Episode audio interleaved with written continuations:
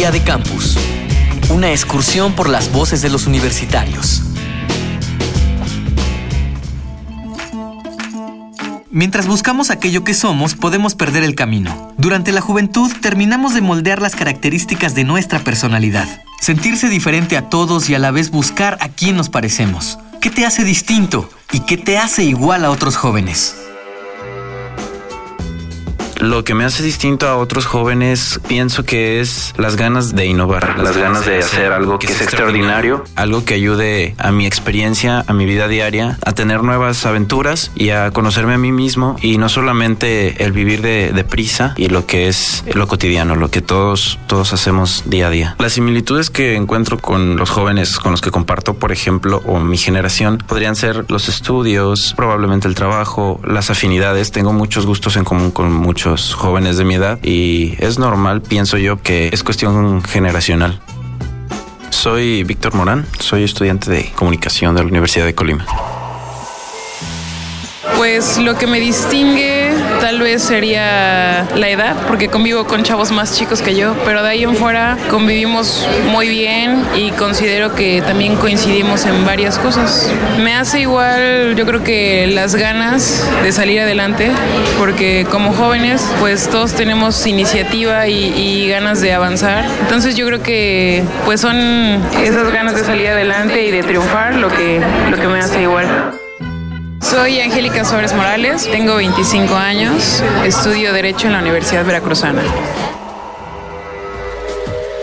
Edgar Morín, doctor en antropología por el Instituto de Investigaciones Antropológicas de la UNAM, especialista en jóvenes y cultura urbana. La identidad sería como el gran elemento que permite generar este sentido de nosotros o un sentido de pertenencia y al mismo tiempo eso permite diferenciarlo, distinguirlo de otras maneras de ser.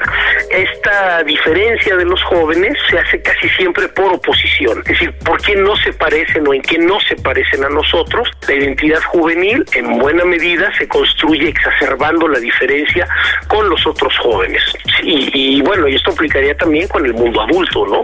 Es joven en la medida en que no me parezco a mis padres o a mis maestros o a las autoridades creo que ese sería como el, el, mecanismo que, que, que generaría la identidad.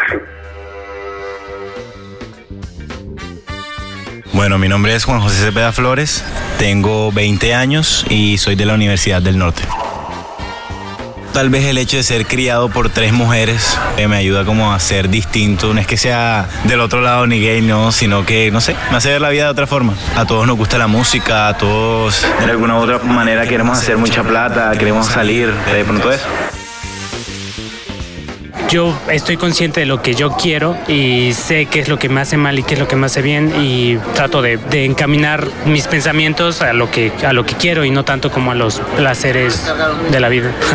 Pues el sentido de, creo, de rebeldía o de así siempre estar así como en desacuerdo con algunas cosas que dices, no, oye, ¿por qué no se hace esto mejor? Como la innovación, creo que todos los jóvenes tenemos esa parte innovadora, que quizás no estamos tan familiarizados por la, por la formación, por la educación, pero sé que todos la tenemos.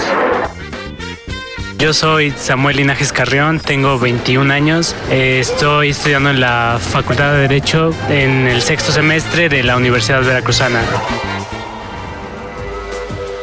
Doctor Edgar Morín, especialista en jóvenes y cultura urbana.